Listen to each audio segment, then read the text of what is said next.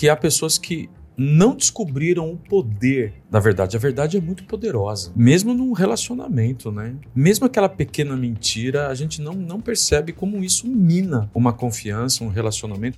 Que é quando você assume que você não é o suficiente para tudo, né? Você não é, você não é responsável por tudo, você não consegue a, a, a ser excelente em tudo, você sabe que você precisa do próximo. E a partir daí você passa a enxergar a sua vulnerabilidade e passa a enxergar o outro como um, um, uma equipe sua e não uma pessoa a ser usada, É. né? O, o que o dinheiro ocupa no teu coração? Que espaço que ele ocupa? Porque às vezes por dinheiro, pela ganância por tê-lo, as pessoas vão rompendo princípios. E você precisa rapidamente enxergar o dinheiro como uma ferramenta, como algo que pode te ajudar, como um meio, mas a partir do momento que o dinheiro se tornar teu foco, vai ser muito difícil você viver sem quebrar princípios. Você tem que botar, o- parece, colocar o dinheiro No lugar dele. no né? lugar dele.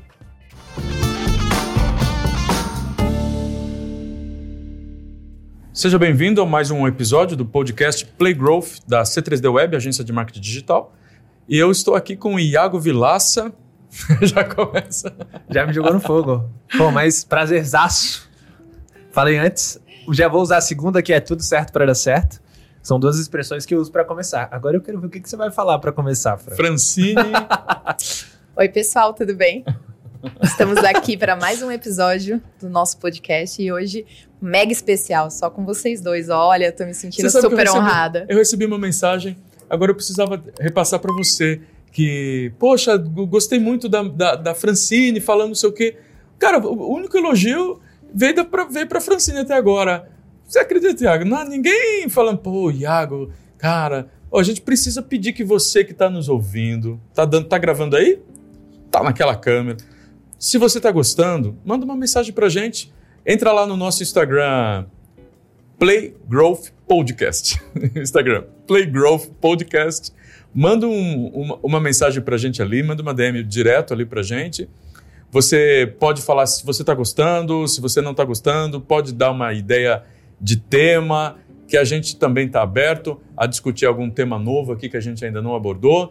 E, e esse podcast é sobre isso, ajudar você é, é, é, crescer é, pessoalmente, crescer os seus negócios. E hoje a gente quer falar exatamente o que, que a gente acredita de princípios que, que nos norteiam, que nos ajudaram a chegar onde a gente chegou, que nos ajudaram a ultrapassar obstáculos. E nós vamos nós três aqui hoje.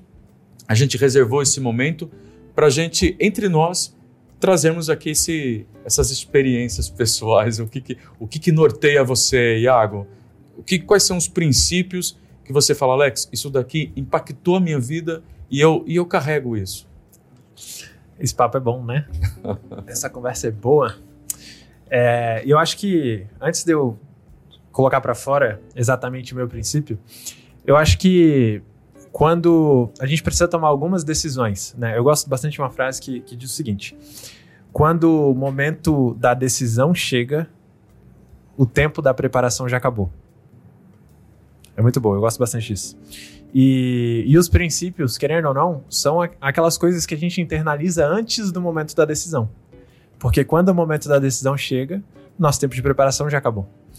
Né? E eu acho que um dos princípios principais para mim é uma coisa que o meu pai, ele, ele sempre, assim, pregou muito dentro de casa. Ele sempre falou para mim que eu tinha que ser íntegro.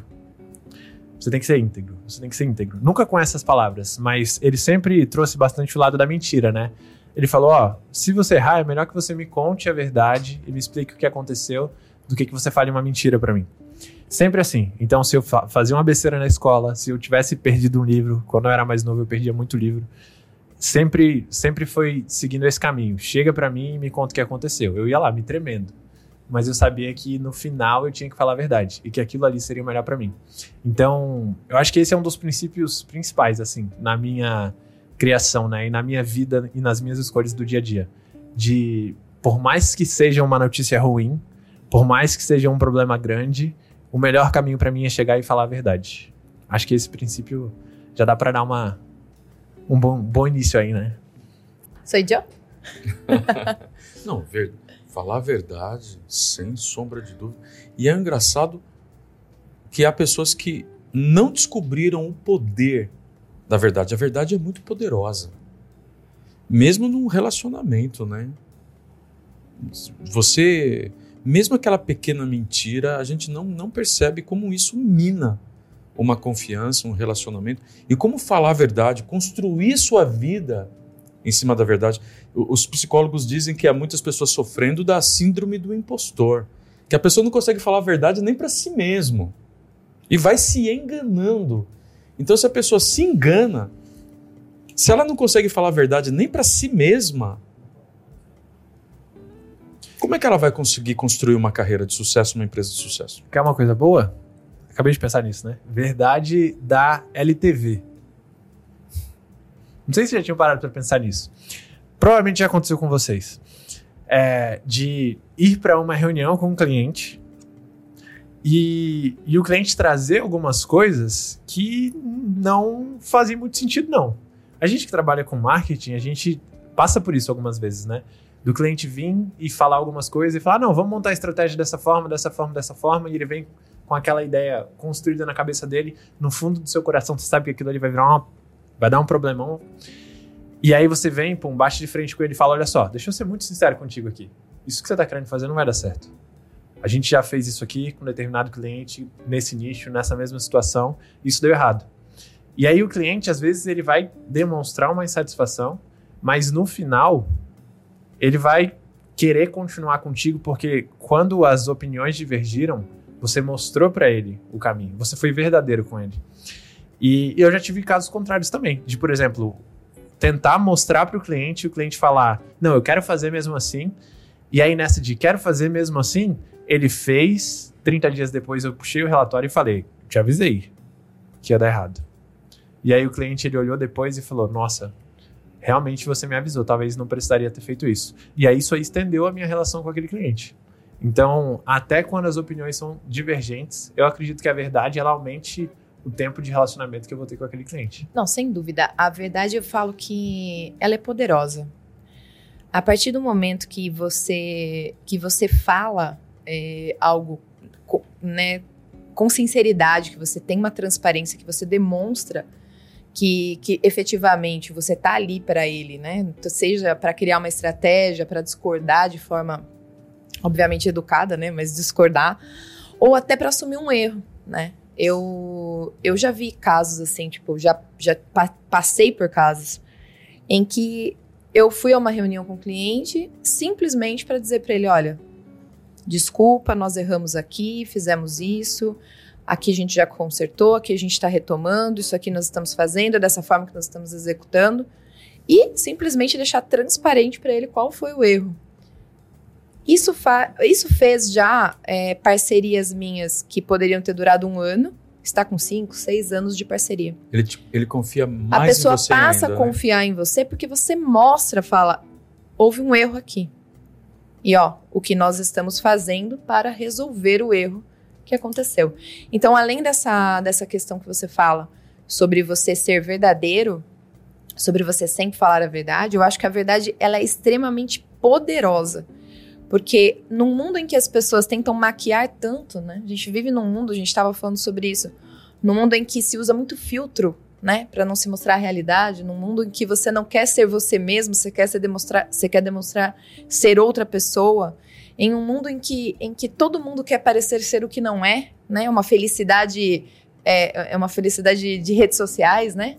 É, a falar a verdade é poderoso. Ela tem, ela tem um grande, um grande poder. E sem dúvida, meus pais foram muito fortes comigo na questão da verdade. E eu estou tentando agora falar com os meus filhos que. E a minha mãe tinha uma brincadeira que se eu falasse a verdade eu não apanhava. Só que eu não acreditava na minha mãe de jeito nenhum. Porque minha mãe era brava, cara. Eu falei, não, ela tá de brincadeira, eu vou apanhar. Filho, fala a verdade que você não apanha. Não, mãe, não fui eu. Filho, acho que ela, já sabia, né? Filho, fala a verdade que você não vai apanhar. Mãe, não fui eu, te juro. Então, nós seres humanos, a gente tem muita dificuldade já que vem no nosso DNA o mentir. Você não precisa ensinar ninguém a mentir. A criança com dois, três aninhos já mente. É algo natural do humano. Porque o mentir é pegar um atalho. O mentir é escapar de uma consequência. E eu demorava, eu ficava vendo se a minha mãe não pegava um chinelo, não sei a mãe de vocês, mas minha mãe me acertaria um chinelo a 50 metros de distância. Eu poderia correr o quanto que eu quisesse fazendo zigue-zague. Ela era, poxa, minha mãe, minha mãe com certeza ganharia qualquer qualquer jogos vorazes que ela entrasse. Ela tinha uma mira fantástica. Eu não acreditava nela. Demorou até que de fato um dia eu falei verdade para minha mãe. Ela falou: Puxa, parabéns você ter falado a verdade. Você não vai apanhar. Uau! Olha, deu certo. Uau! Funciona. Funciona. E eu agora crio meus filhos para prestigiar a verdade. Já peguei mentira deles, né? Mas eu.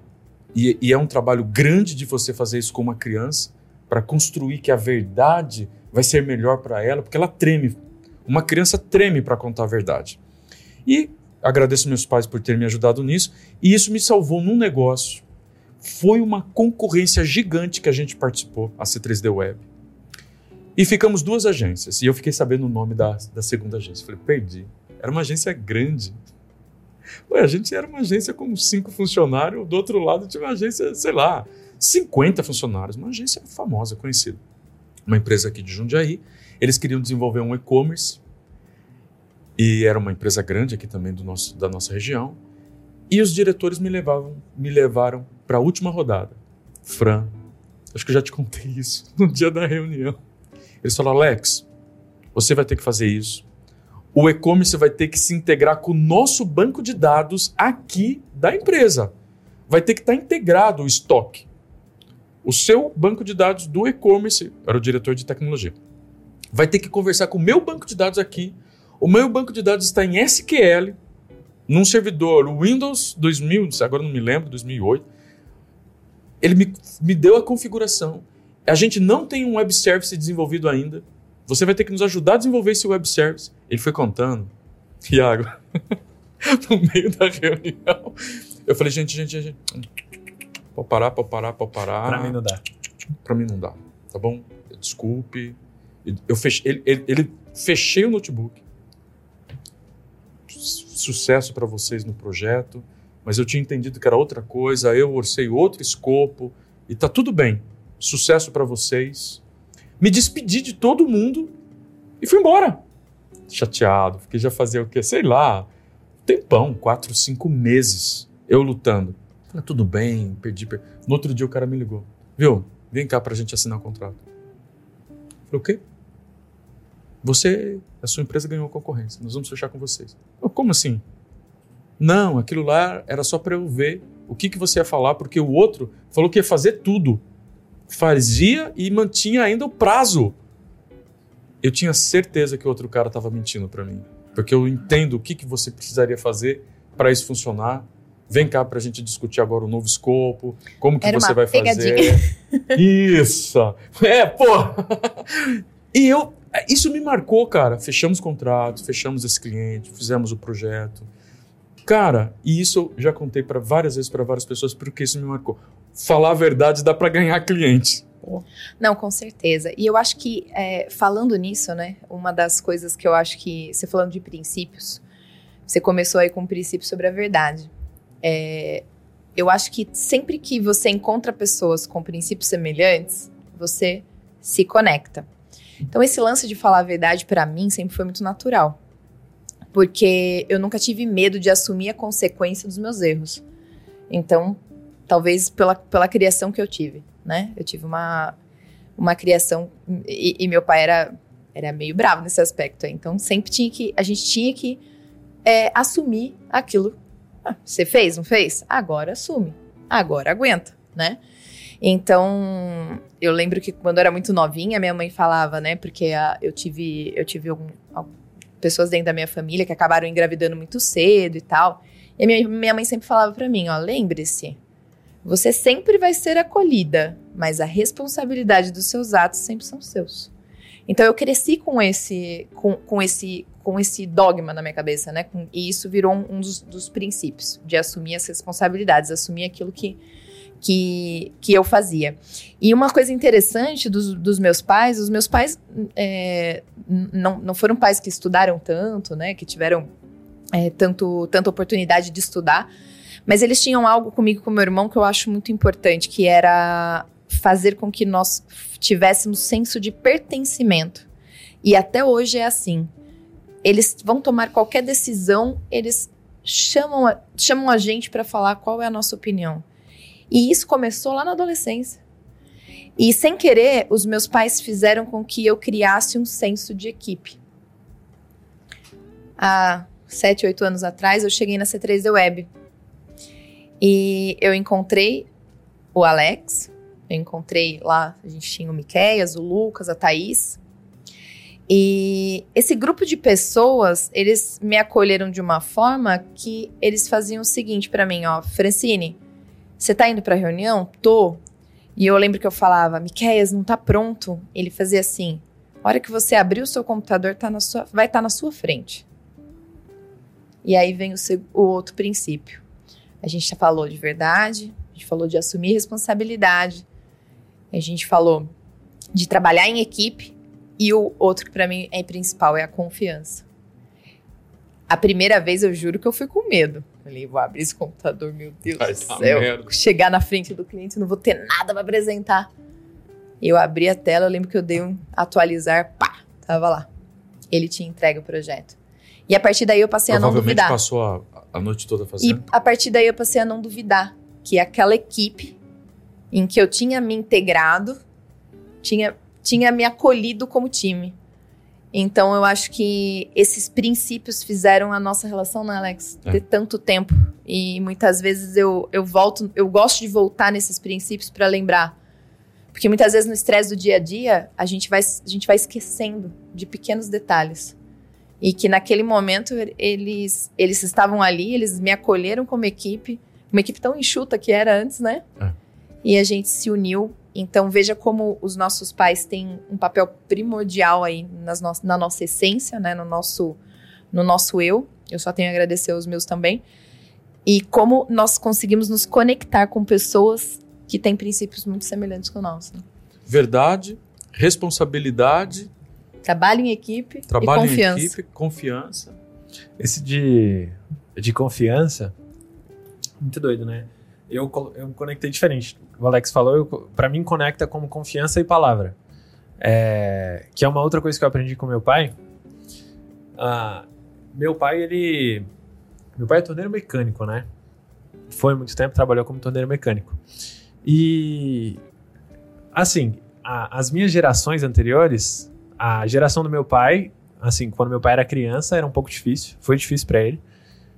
E várias coisas eram limitadas, né? Aquelas histórias que os pais gostam de contar, ah, carregava as coisas para a escola e às vezes nem tinha mochila e tal, essa história. Meu tio, ele me contava que ele tinha um bonequinho só de brinquedo, né? E a minha vida já foi um pouco diferente. Eu já tive videogame, né? Já tive algumas coisas a mais. E, e eu lembro que, não sei, naquela época eu gostava muito de tênis e nem sempre tênis é tão legal comprar um tênis tão caro para uma criança, porque às vezes usa dois, três meses, a criança cresce. Eu fui uma criança que cresceu bastante, eu tenho 1,90m, então eu fui uma criança que cresceu o pé bastante. perdia rapidinho os tênis. O pé perdia rapidinho. Mas eu lembro, meu pai, né, meu tio minha avó, eles sempre falavam para mim o seguinte: não tenho agora, mas quando eu tiver, eu vou comprar. E era suficiente. Eles precisavam falar isso uma vez só, pelo menos eu lembro disso. E era certo. Quando o momento chegava, quando as condições encaixavam para eles, dois, três meses depois eles voltavam e falavam: Lembra que eu falei com você disso aqui? Então, tá aqui. Então, por mais que levasse tempo, a palavra que eles passavam para mim, ela tinha que se fazer valer. E estar no mundo dos negócios me quebrou um pouco disso. Não de faltar honestidade ou de faltar com a palavra, mas de ver as pessoas falando para mim, às vezes, algumas coisas e não acontecer. E não cumprir. E não cumprir. Eu, eu faço isso com a minha filha. Um eu choque, falo. Porque eu, você é. achou que o, os adultos deveriam agir assim, né? Exato. cara, você, assim. você é moleque, cara. Você haja como um adulto, pô. Mas eu acho que nós temos que ensinar os nossos filhos. Isso é uma coisa que eu falo muito pra minha filha. Quando eu chegar, eu vou ensinar. Eu falo assim pra ela. é, eu falo assim Você vai ser ela, um ótimo pai. Veja, eu não prometo aquilo que eu não posso cumprir. Então, muitas vezes ela vem com algum pedido para mim e ela insiste, insiste, insiste. E eu falo, Manu, eu não posso te prometer isso, porque eu não posso cumprir. Se eu te fizer uma promessa, eu cumpro. Talvez seja por isso que ela insista, né? Então, é, eu falo para ela, eu falo a partir do momento que a mamãe disse que não pode te prometer que se der, ela vai fazer, é porque ela realmente não pode prometer isso para você porque não tem ela não vai poder cumprir. Agora, se eu fizer assim, e faça isso com você também, eu falo pra ela. A partir do momento que você promete algo para alguém, cumpra. Eu acho interessante como isso reflete no nosso sucesso profissional. Sim. Então, é, eu, eu lembro dos.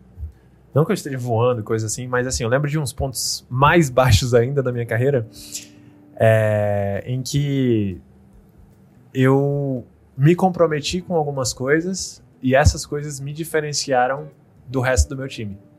Então, por exemplo, de ter chefe né, que falou: olha, Iago, a gente precisa que você alcance essas métricas, a gente precisa que você alcance esses resultados. E que você desenvolva essas habilidades. E a partir do momento que você desenvolver essas habilidades, você vai ter novas oportunidades. E por causa desse comprometimento de falar, não, beleza, é isso que você precisa que eu faça, é isso que eu vou fazer. De fazer e depois de receber a recompensa por causa dessa relação. Né? E também por outro lado, de já me comprometer com pessoas e, e elas passarem para mim, eu vou fazer, eu vou me desenvolver nesse sentido, e não fazer, e aí a pessoa não alcançar. Porque, querendo ou não, tem que ser ali o sim, sim, não, não, né? A gente fala, vou fazer, a gente não vou fazer. Então, esse tipo de princípio que a gente acaba aprendendo dentro de casa, ele impacta no nosso sucesso profissional de uma maneira exponencial. Né? Impacta no tipo de empresa que a gente vai trabalhar, impacta no tipo de, de liderança que a gente vai ter. E não que a gente vá ser perfeito nisso, né? Que a gente comete erros nesse processo, tá tudo bem a gente se desculpar e se retratar, mas é, eu acho impressionante como esses princípios familiares eles impactam o nosso sucesso no negócio. Não, com certeza. Com certeza. Eu queria compartilhar com vocês princípios que eu quebrei, que a duras penas eu tive que aprender que eu, que, que eu os quebrei. E... Antes de você falar, eu acho que isso é o mais difícil, sabia? É de você quebrar o princípio, você reconhecer, você se retratar e você corrigir. É. Eu acho que isso exige muito mais coragem às vezes do que você simplesmente se apegar ao princípio e, você 100% Mas perfeito. demorou anos, tá? Para eu ter essa coragem, tá bom? e eu consigo hoje falar com naturalidade e espero que isso possa ajudar quem estiver nos ouvindo, possa contribuir com a jornada de vocês, mas eu quebrei princípios que eu percebo que eu quebrei e sofri consequências da quebra destas leis, da quebra desses princípios e que se a pessoa quebrar, vai sofrer consequências. Eu, eu era garoto ainda, 22, 23 anos, e vim de uma família pobre, e tive uma oportunidade de empreender, de, de entrar no mercado do turismo, mas hoje eu percebo o porquê que não deu certo. Eu era muito orgulhoso. Cara, o que, que derrubaria um anjo, Iago? Um anjo, não um anjo qualquer. Fran. Os anjos têm várias hierarquias. Um querubim, e a Bíblia diz um querubim ungido. O que, que derrubaria um anjo? Ouro? Não. Ele ele andava em, sobre pedras preciosas. O que, que derrubaria um anjo? Mulher? Não, porque também eles são seres assexuados. Orgulho. O orgulho derrubou um anjo. Eu tinha essa mistura de orgulho que eu achava que eu poderia fazer e não dependeria de ninguém. Que eu faria acontecer. E ainda um pior tipo de orgulho que existe era um orgulho espiritual. Porque eu ainda falava, Deus vai honrar. Hã? Muito bom. É uma mistura de orgulho com religiosidade que isso se torna uma bomba atômica. E isso me perseguiu. Outro princípio que eu quebrei, eu era muito imediatista, não sabia o tempo da semeadura Deixa e eu, o tempo da colheita. deixa eu te perguntar uma coisa, Alex, falando sobre orgulho. Difícil, tá? É, mas como que você acha que a gente pode fazer para reconhecer o orgulho em nós mesmos? Essa pergunta é difícil, né? Não, tranquilo. Primeiro, seja feliz com o que Deus te deu. Este anjo não aceitou o lugar que era dele e quis um lugar que não era dele. Você começar a ser feliz com o que Deus te deu e olhar a si mesmo e perceber que você não é o máximo, você não não precisa ser melhor do que os outros. Se você começa a olhar para os outros e você se acha superior aos outros, é uma ótima pista para descobrir que você é um orgulhoso. Se você quer dominar todas as rodas de conversa, se você quer ser o centro de tudo onde você vai, se você quer que as pessoas te admirem, você corre um grande risco de ser um orgulhoso.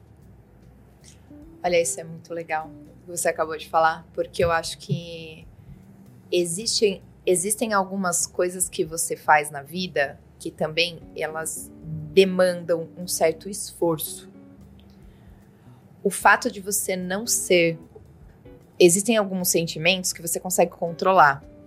Existem alguns senti outros sentimentos que você tem que trabalhar para que você não seja, como você acabou de falar.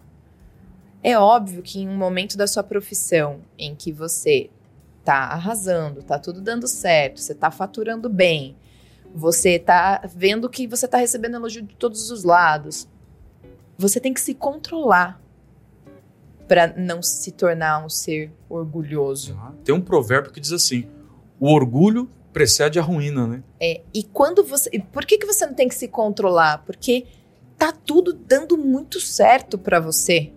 E tá tudo acontecendo de forma que você começa a se achar.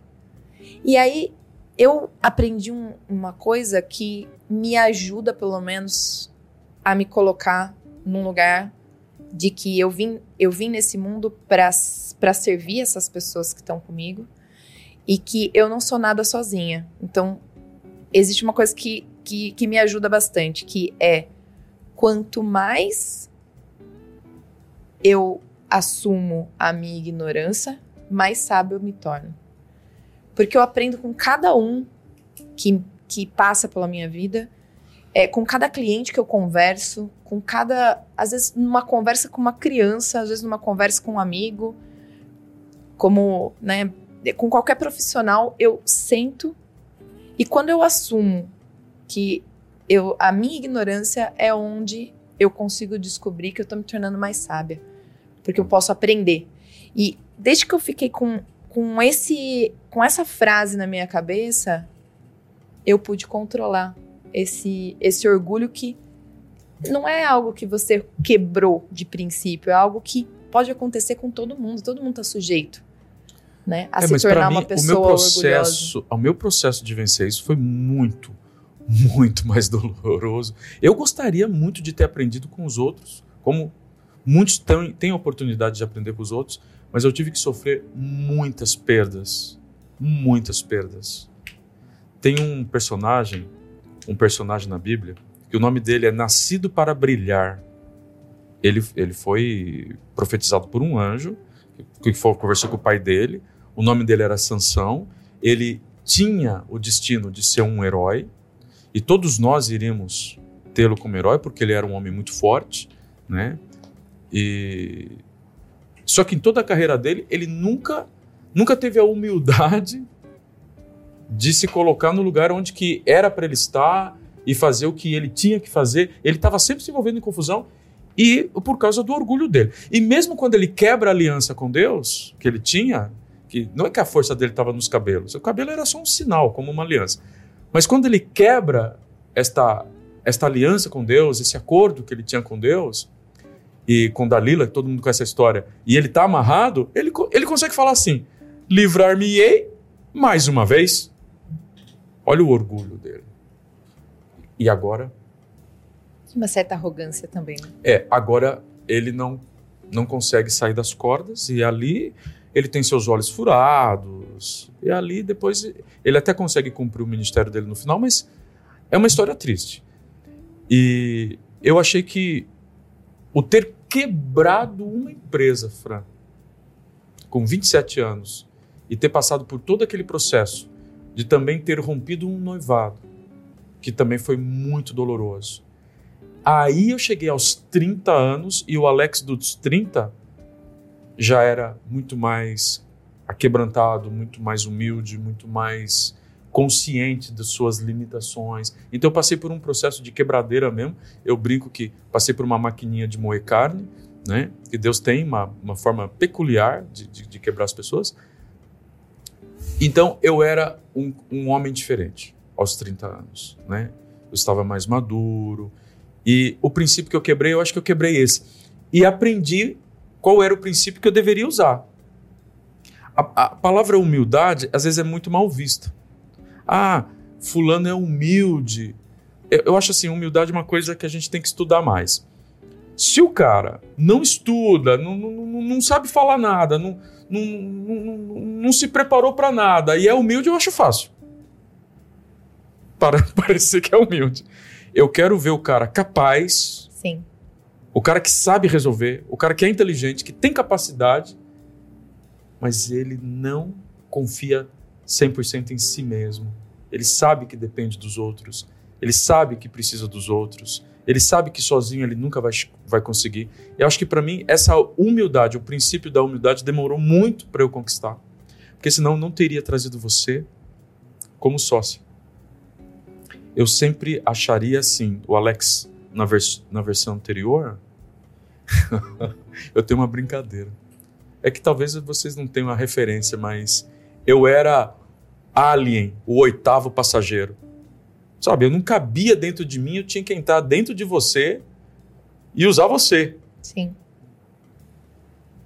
Entende a, a referência? Tem gente que vai, vai, Alien, vai assistindo é um filme e não vai lembrar. Antigo. Alien era um alienígena. Estava vivo já quando lançou? Acho é, que não. Engraçadinho. Mas e, eu acho interessante. Mas eu, é. tinha, eu tinha esse problema. Eu usava as pessoas. Então, uma namorada minha seria assim um, um acoplado, um opcional. Então, ela tinha que se moldar aquilo que eu queria. Então, você teria. Então, eu usava. Depois dessa quebradeira que eu precisei muito das pessoas, da minha família, de amigos, para me reerguer e, e ir para a faculdade de direito, o apoio da minha irmã, e depois tudo que me aconteceu para eu chegar à versão mais madura, mais humilde, com 30 anos, eu, eu falei: opa, quando eu te conheço daí, pô, você já era outra versão mais, mais, mais evoluída ainda, mas eu falei, poxa, não posso perdê-la. Eu não posso, não posso tirar nada dela, não posso usá-la. Eu quero o melhor para ela e tudo bem se ela não quiser continuar comigo. Até hoje eu tenho isso, Fran. Então, essa humildade de olhar para você e falar, eu preciso dela, ela, ela, é, é, ela, ela tem capacitações que eu não tenho. Reconhecer as minhas vulnerabilidades e me apoiar também no outro, eu acho que foi um grande princípio que demorou muitos anos para aprender. É, e você fala de humildade, né? Muitas vezes as pessoas distorcem um pouco o conceito da, da palavra, né? Humilde não significa que é só uma pessoa que não tem estudos, né? E, e assim que é muito aplicada essa palavra, né?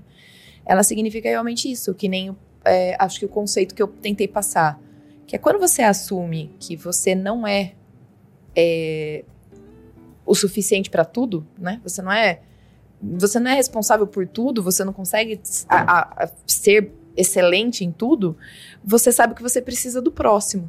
E a partir daí você passa a enxergar a sua vulnerabilidade e passa a enxergar o outro como um, um, uma equipe sua e não uma pessoa a ser usada, é, né? Isso. Você passa e tem a usar. que ser autêntico. É, e tem que ser autêntico. Você, te, ser. você tá caminhando comigo há oito anos e você sempre, espero que sim, mas é muito autêntico, sempre quer o seu bem. Sim. E isso constrói relacionamentos muito muito duradouros, muito né? duradouros, muito fortes, mas é um Alex uma versão menos ainda luto, tá? Ainda luto contra isso. Eu acho que eu acho que é, é, essa deficiência que eu tenho nessa área de ser muito imediatista, de ser a tendência a ser orgulhoso, a tendência a ser narcisista. Eu tenho que ficar muito atento a isso, porque são é, parece que é um velho eu, um velho eu que eu já já morreu, mas o, o negócio quer virar um zumbi, entendeu? Mas você quer, sabe quer, que quer vir de volta de vez em quando. Eu tenho que cara, fica morto aí. Voltando à a, a, a, questão do, até do episódio anterior que a gente gravou, é, que eu falo sobre a questão da, da natureza atrelada ao universo, né? É, eu lembro de um professor de geologia que ele falava que o solo ele tende a querer voltar às suas origens. Por isso que muitas vezes você passa concreto, passa uma coisa por cima, e ainda assim parece que ele está querendo voltar às suas origens, né? E ele poetizava muito isso de uma forma, obviamente que eu simplifiquei aqui, tem algo muito mais complexo em cima disso.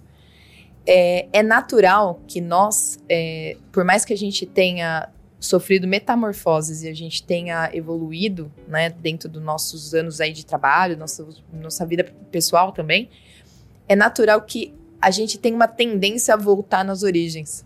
E aí a gente tem que lutar contra elas muitas vezes para nos tornar pessoas melhores, né? Então eu acho que tá tudo bem. Também não podemos dizer que é, e não é você isso. Isso eu acho que é o mundo. As pessoas tendem a demonstrar que são perfeitas, como eu falei no começo, mas na verdade não somos, né? Somos seres humanos, cometemos erros. E acho que acima de tudo é que a gente, se a gente consegue é, se controlar né, tem, tentar melhorar, tentar ser melhor, já é um bom passo. Se você consegue olhar o Isso outro. É um princípio poderoso. É. É um princípio bíblico. O apóstolo Paulo diz assim, ali pra, na carta, ele diz assim: o fruto do espírito é amor, longanimidade, paz. Amor, longanimidade e alegria. Agora fugiu, mas daí ele fala: é, não, amor, alegria e paz. Que tem a ver você com você mesmo. Depois ele fala longanimidade, mansidão e o último, domínio próprio. Então eu tive que falar, cara, sabe, olhar para o espelho e falar, seu cavalo, seu imbecil, você é um. O que, que você é, cara? Você, tá, você é retardado? Presta atenção no que você está fazendo com a sua vida. Você já perdeu aqui, você já perdeu ali. Você não pode mais ir por esse caminho. Você falar verdades muito duras a si mesmo, às vezes eu até acho que precisa de um psicólogo, de precisa de ajuda, porque eles vão te ajudar a ter uma conversa muito honesta consigo mesmo, que é difícil. Você sair de uma negação. Negação é a incapacidade de enxergar a verdade sobre si mesmo. E você falar, pô, para, que você vai destruir com esse seu relacionamento, você vai perder pessoas que poderiam ser importantes para na sua carreira por causa disso. E eu acho que daí começa, se a pessoa tiver essa coragem, eu acho que com, pode começar aí um amadurecimento importante para daí sim, sabe, conseguir vender, é, vencer ou viver, na verdade, o, os princípios. Fala, cara, segue este princípio. Cara, eu, eu, eu tenho certeza disso, que em alguns momentos da sua vida você tem uma escolha de seguir este princípio ou de quebrar este princípio, né? E lembrando que cada escolha é uma renúncia, né? Então, se você escolhe falar a verdade, muitas vezes você acaba assumindo consequências, você perde, consequências. você pode perder um cliente, você pode perder um relacionamento, você pode perder um amigo, você pode, Mas você, você pode ter problemas. Você não perde você, né? Exato. Você vai sendo verdadeiro com você mesmo. Exatamente. Vale a pena. Mas eu acho que a, a perda, o sentimento de perda, ele é um pouco relativo, né? Se parar pra pensar. Porque eu acho que tem algumas coisas que pouquíssimas coisas talvez superam o valor de um princípio. Então, talvez faça mais sentido manter o princípio do que perder aquela coisa. Sim. Sim. Né? E eu acho que o, o princípio está muito mais intrínseco com o seu valor como ser humano do que como do que com o seu valor com qualquer outra coisa que você possa conquistar nessa vida. E no entanto, por isso que quando você quebra um princípio dói tanto. Porque é, um, é uma sensação de fracasso pessoal. Talvez vocês de fora, por exemplo, não enxerguem a dor, por exemplo, minha, que estou rompendo aí um, um, princípio. Mas internamente você fica se sentindo fracassado. Então, realmente, muitas vezes, manter aí o, o, o princípio que você acredita intacto vale mais a pena, por mais que venha consequências. Há uma isso. chave que eu acho que também é importante a sua relação com o dinheiro.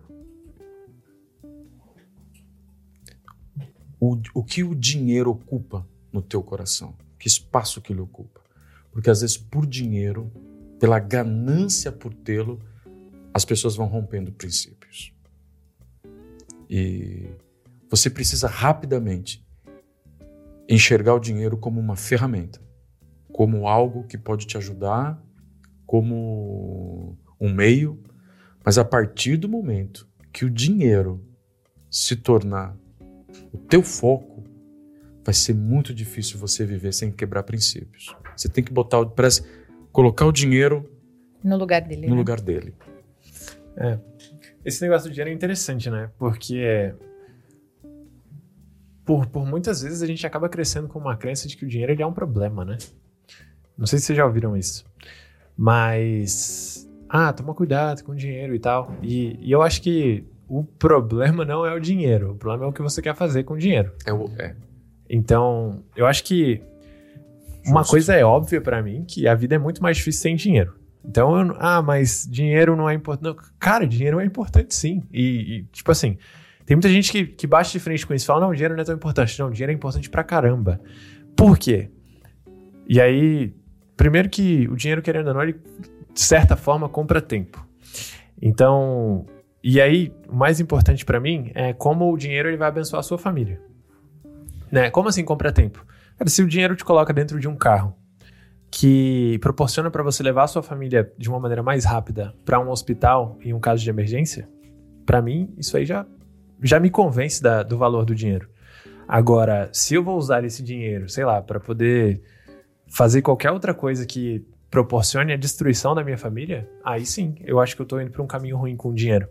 Então, tem algumas coisas, né, que, que preparam a gente. Então, o dinheiro como forma de proteção para a família, ah, o dinheiro como forma de proteção para nossa saúde, o dinheiro para abençoar as pessoas que nos rodeiam, para poder abençoar a nossa família.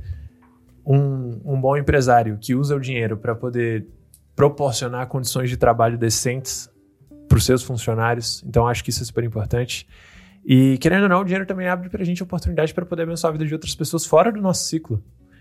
Se a gente faz uma doação, uma oferta ou qualquer coisa que seja, independente de onde seja, é, se isso abre, querendo ou não, uma oportunidade para uma outra pessoa. Então. Você ia falar, Fran? Foi mal. Não, foi, foi tentar não tossir, desculpa. Então, é, eu acho muito interessante ter essa clareza de que o dinheiro ele pode ser um problema, sim, se a sua obsessão pelo dinheiro, ela, de certa forma, te levar a quebrar os seus princípios. Eu, eu tenho uma visão semelhante e um pouco diferente. Igual, só que diferente. Exato. Quase que nem. Eu sempre acho que o problema não está na, na coisa, né? No, no dinheiro. Porque o que você falou é fato. É, todo mundo precisa de dinheiro. Afinal de contas, a gente precisa se alimentar, a gente precisa ter saúde, a gente precisa né, ter um, é, gas- gastar dinheiro com educação. E para qualquer outra coisa, se eu quero fazer viagem, se eu saio de casa, eu falo que se a gente coloca o pé fora de casa, você está gastando dinheiro. Então ele é necessário.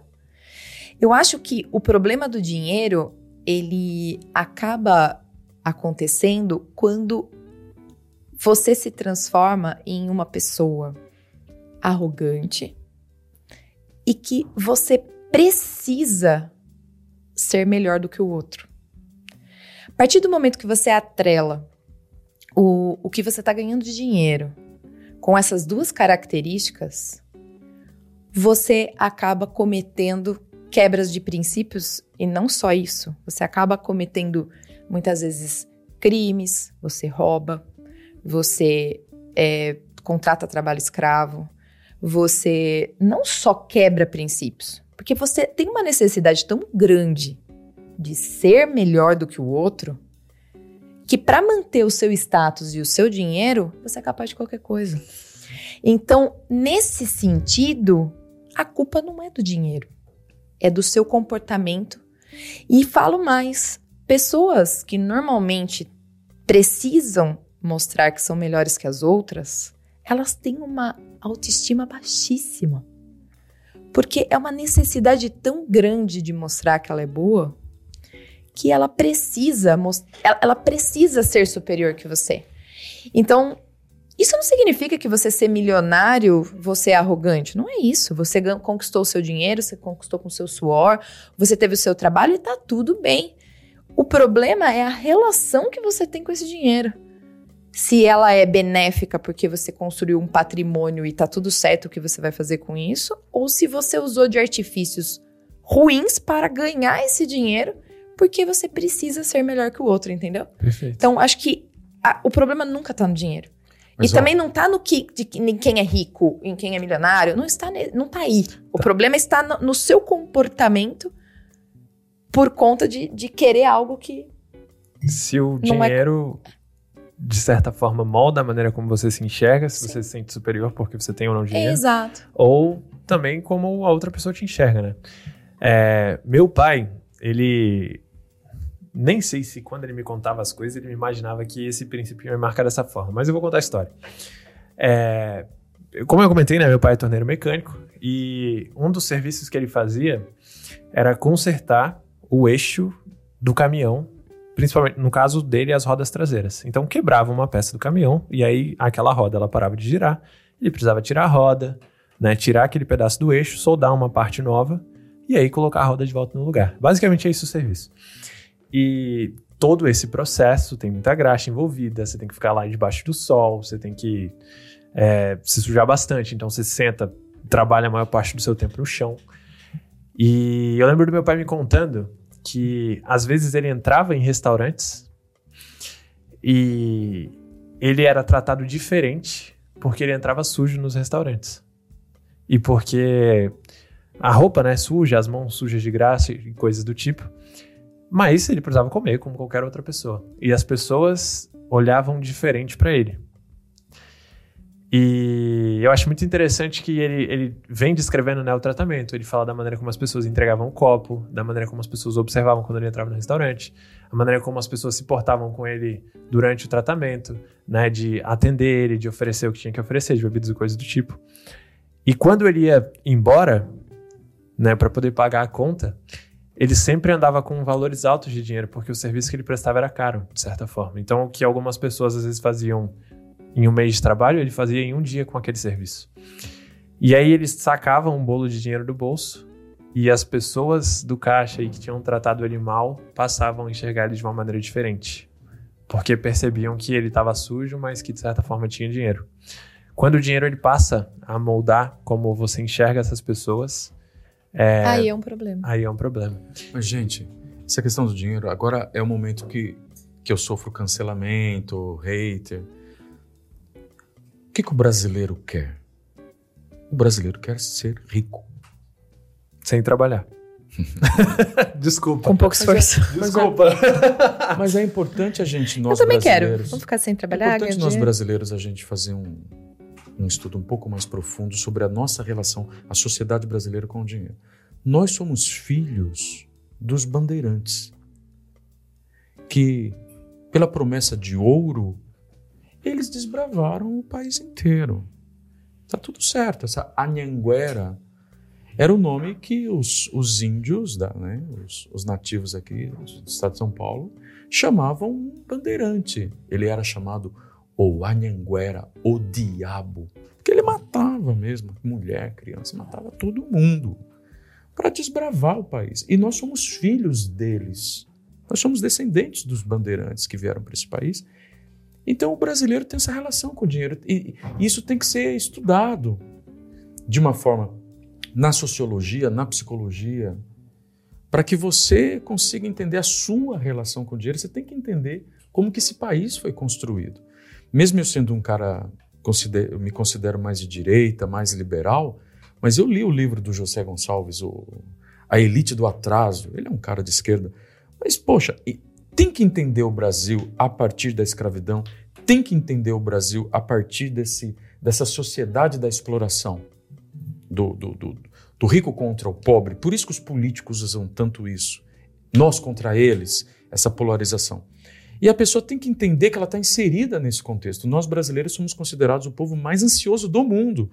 Se você vai para Portugal, você vai ver, vamos supor, médicos portugueses, meu Deus, o horário vai embora. O médico brasileiro quer ficar lá fazendo hora extra. Por quê? Porque essa relação que ele tem com o dinheiro. É, na Europa, de uma forma geral, é uma sociedade mais fletada, que você não precisa fazer pós-graduação, MBA, para ganhar mais dinheiro. Porque lá, se você fizer, você não ganha muito mais. Há pessoas lá que escolhem ser enfermeiro, porque a, o salário do enfermeiro não é tão mais, mais baixo do que do médico. Uma sociedade mais fletada, no Canadá também. Então isso tirou muito a ansiedade do coração das pessoas.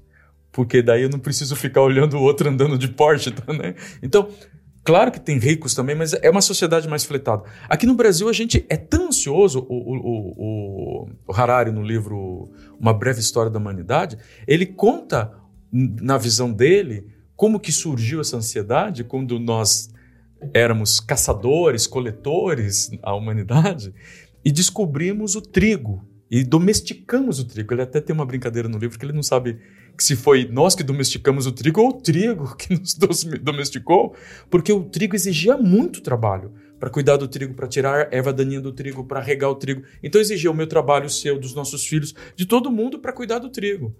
E aí a gente colhia muito trigo. De manhã a gente comia pão. À tarde a gente comia pão. pão. A, no, a, nossa, a, nossa, a nossa dieta perdeu muito em riqueza. Aí a gente começava a colher todo aquele trigo, nunca conseguia comer todo o trigo. Aí a gente pensava, meu Deus, será que vai vir uma enchente? Será que vai vir, será que vai vir seca? E aí a gente o ano que vem não vai ter trigo. O que, que a gente fez? Vamos guardar o trigo.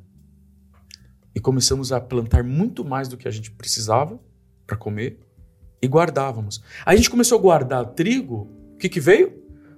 Outras tribos vão vir e roubar o nosso trigo. Vamos, vamos subir muros. E começamos a ficar ansiosos. Sim. Porque vai que não vai ter trigo amanhã. Então, essa relação da ansiedade, de uma sociedade injusta como a nossa, da ausência do dinheiro e como o dinheiro traz acesso, é algo que cada um vai ter que parar, pensar, analisar, estudar para você começar a descobrir de que tipo de família você veio também, qual era a sua relação com o dinheiro. Os meus pais eram muito desprendidos com relação ao dinheiro e isso me causou um outro mal. Eles eram desprendidos demais com o dinheiro. Eles não ligavam a mínima para o dinheiro. Porque eles tinham um, uma vida muito dedicada ao outro, eles eram missionários batistas, e eu cresci com uma relação com o dinheiro que o dinheiro, meu, também não dei atenção nenhuma para o dinheiro. E aí me causou um outro problema da minha relação com o dinheiro. Porque daí com 20 anos eu me vi pobre, que eu precisava comprar as coisas e não tinha dinheiro, e, e aí eu tive o, o oposto. Aí eu comecei a correr atrás demais de dinheiro. Né? E demorou muitos anos para eu achar um equilíbrio. E eu tenho uma chave, um princípio, de repente. A gente está nesse episódio falando de princípios. O que foi fez bem para mim? Encontrar o meu nível de contentamento. Por que, que eu percebi, Franco? Quando você vai do zero e começa a ganhar 10 mil, porra, legal. Você resolve vários probleminhas. Sim. De 10 para 20, você fala, pô, legal. Já dá para eu ir num hotel melhor, numa viagem melhor. Você ganha 10 mil, você vai até você vai até Porto Seguro. Com 20 mil, você fala, pô, já vou ficar num resort. Já vou para Porto de Galinhas, já vou para Florianópolis, já vou você começa a ganhar 30 mil, aí você já vai para Salinas. Você vai para o Costão do Santino, lá em Floripa. Você ganha 40 mil, você, você já é classe média, você vai para Miami.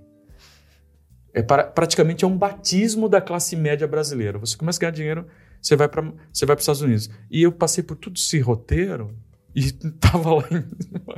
eu, a Thais até, tira, até hoje tira sarro de mim, porque na primeira vez que a gente foi no restaurante, eu dei 20% de gorjeta, Fran. Nossa, me achei o máximo, sabe? Mas ainda com problemas dentro do meu coração que precisavam ser resolvidos, eu tenho que voltar a pensar nesse princípio que me curou lá atrás, que é ter o nível de contentamento. Porque se você começar a ganhar 40 para 80, o nível de felicidade que você tem não é tão grande. Quando, ah, sabe aquela felicidade de 0 para 10? Foi uau! Posso discordar? De 10, de 10 para 20, já não é tão grande o uau. De 20 para 40, ah, o nível de felicidade que você tem ganhar muito mais é, dinheiro é... não é tão grande. E com esse nível de contentamento, eu acho que eu e a Thaís, a gente se dá muito bem nisso, a gente começou a, a guardar. Eu, te, eu, tenho amigos meus que começaram a ganhar muito dinheiro, eles se endividaram, porque ga, ganhava muito dinheiro, gastava muito dinheiro. O nível de contentamento para quem não tem uma relação muito clara com o dinheiro, seria legal. Você fala, pô, se eu, se eu chegar num salário X, pô, será que não dá para eu ficar contente? Em vez de ficar esticando é, é, é, o meu padrão de vida, manter meu padrão de vida mais simples e começar a investir o dinheiro, ou investir em pessoas, investir em outras coisas, em vez de continuar, porque você entra numa roda que para manter essa roda você precisa de cada vez mais dinheiro. É, mas eu acho que o nível de contentamento, até para né, fechar esse episódio incrível que a gente está falando de princípios aqui, o nível de contentamento é diferente para pessoa, de pessoa para pessoa. Né? E aí entra, entra, não, não, entra não só princípios, entra aquilo que a pessoa entende como felicidade, né? Aquilo que a pessoa entende como qualidade de vida, aquilo que a pessoa espera como isso.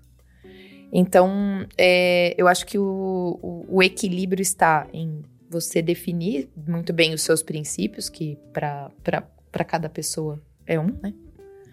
Apesar de da gente daqui nós teríamos discutido sobre princípios semelhantes. Você conseguir controlar é, a, a, os seus impulsos para que você evite quebrar os seus próprios princípios, né? Porque isso vai te causar mais mal do que bem. A gente até conversou sobre isso. E esse nível de contentamento, que é, eu acho que é uma receita da felicidade, na verdade. Você chegar num momento e falar: para mim aqui, isso para mim é felicidade, isso tá bom, né? Qualquer coisa que venha extra só vai agregar. Não é, não é algo que eu preciso, que eu preciso, né, alcançar. Então, acho que fica aí uma fica uma mensagem, né? Sabe que, que nós conversamos. Bilionários, principalmente não na cultura brasileira, mas na cultura norte-americana, por exemplo, o cara chega no final, ele doa tudo. Às vezes você pega, poxa, que absurdo. E não é só bilionários como Bill Gates. Existem pessoas que, vamos supor, chega no final da vida, ou, ou chega no momento, elas têm 10 milhões, elas doam 9 milhões e vão viver com um milhão. Eu acho que a sociedade brasileira precisa, precisa a, gente, a gente precisa discutir mais esse tema. Porque com certeza o cara que chega com 10 milhões no Brasil, ele quer mais 10. E chega a 20, ele quer 40. Chega a 40, ele quer 100. E às vezes não é o segredo. Já vi gente muito deprimida, famílias que enfrentaram até problemas gravíssimos, e o problema não era dinheiro, são milionários, mas são miseráveis. E conta bancária lotada. É, quando eu chegar lá nesses monte de milhões aí, eu conto. Mas agora eu não consigo contar, não. Mas eu acho que é, que é princípio, no final das contas, né? É, quando, quando eu casei, eu tinha escutado uma frase do, do Ícaro de Carvalho, que ele fala que o casamento nos salva do egoísmo em nós mesmos. E, e eu acho que, que é isso, né? No sentido de se você vive, por exemplo, um casamento e aquilo ali é o seu princípio, é o que você acredita, é, naquela fidelidade em doar-se, em dar a vida pela outra pessoa, e é aquilo que você quer construir, de certa forma, enquanto você está vivendo isso, isso vai te proporcionar felicidade. Mas se você, de certa forma, se desconecta desses princípios que você constrói, independente da quantidade de dinheiro que você tenha na conta, se você está vivendo aquilo ali, você vai conseguir encontrar alegria, de certa forma. A minha esposa, ela, ela tem essa preocupação, né? Porque eu não escondo as minhas ambições para ela. Eu falo, eu quero ter muito dinheiro mesmo. Assim, de aposentar umas 10 gerações futuras. Essa é a minha ambição, eu não escondo isso. Mas ela sempre me lembra, ela sempre me pergunta: Mas você está feliz com o que você tem agora? Ela sempre me faz essa pergunta. É uma chave. Quer dizer, então, um pouco de gratidão pelo que você já chegou, né? Exato. E, e se você deixar uma herança de 10 gerações para frente para os seus filhos, às vezes você acaba, na verdade, até estragando os seus filhos, né? Mas aí é os princípios corretos que eu preciso passar para eles e ensiná-los para que eles saibam lidar com isso também. Gente, podcast fantástico. Brigadaço pela contribuição de vocês em princípios. Espero que você tenha gostado, um, um conteúdo diferente que a gente vem trabalhando aqui, abrimos um pouco mais aí o coração, coisas que a gente acredita, além do mundo de negócios. Se você gosta desse tipo de conteúdo, manda uma mensagem para a gente ali no nosso Instagram, Playgrowth Podcast. Ou manda uma mensagem para cada um aqui dos co-hosts, como é que eu te encontro, Iago? Iago Vilas, Vilaca. Iago, Pô, grava, cara. Iago Vilaca no Instagram. Iago Vilaça, com C cedilha no LinkedIn. E eu acho que é isso, né? LinkedIn e Instagram tá excelente. Ah, todas as minhas redes sociais são iguais, então é Francine Senunes. Muito bem. Você pode, você pode se conectar comigo ali, Alex Oliveira PG, dá uma procurada. É, no nosso podcast, você também pode acessar play, playgrowth.com.br e vai, vem nos acompanhar ali no YouTube. Se você está gostando é, se inscreve no nosso canal, dá cinco estrelinhas no Spotify e nos manda uma mensagem. Fala, ó, tô gostando. Ó, porra, Alex, que fora que você deu de falar daquele livro. Pô, manda aí também uma crítica pra gente, que tá tudo certo. A gente quer ouvir críticas, ideias. A gente vai abrir é, é, também a caixa de perguntas. A gente tem vários projetos novos para você. A gente espera que, espera que, que você curta e compartilhe com seus amigos. Valeu, Iago. Vai ter site de saída? Eu acho que deu aqui. Deu. O, a Sim. produção tá falando para mim: para, pessoal, para, para, pelo amor de Deus. Na verdade, né? Já, já tá na hora. Guarda que vai ter oportunidade mais vezes para a gente falar desse assunto. Obrigado, Fran. Obrigado, Iago. E até a próxima.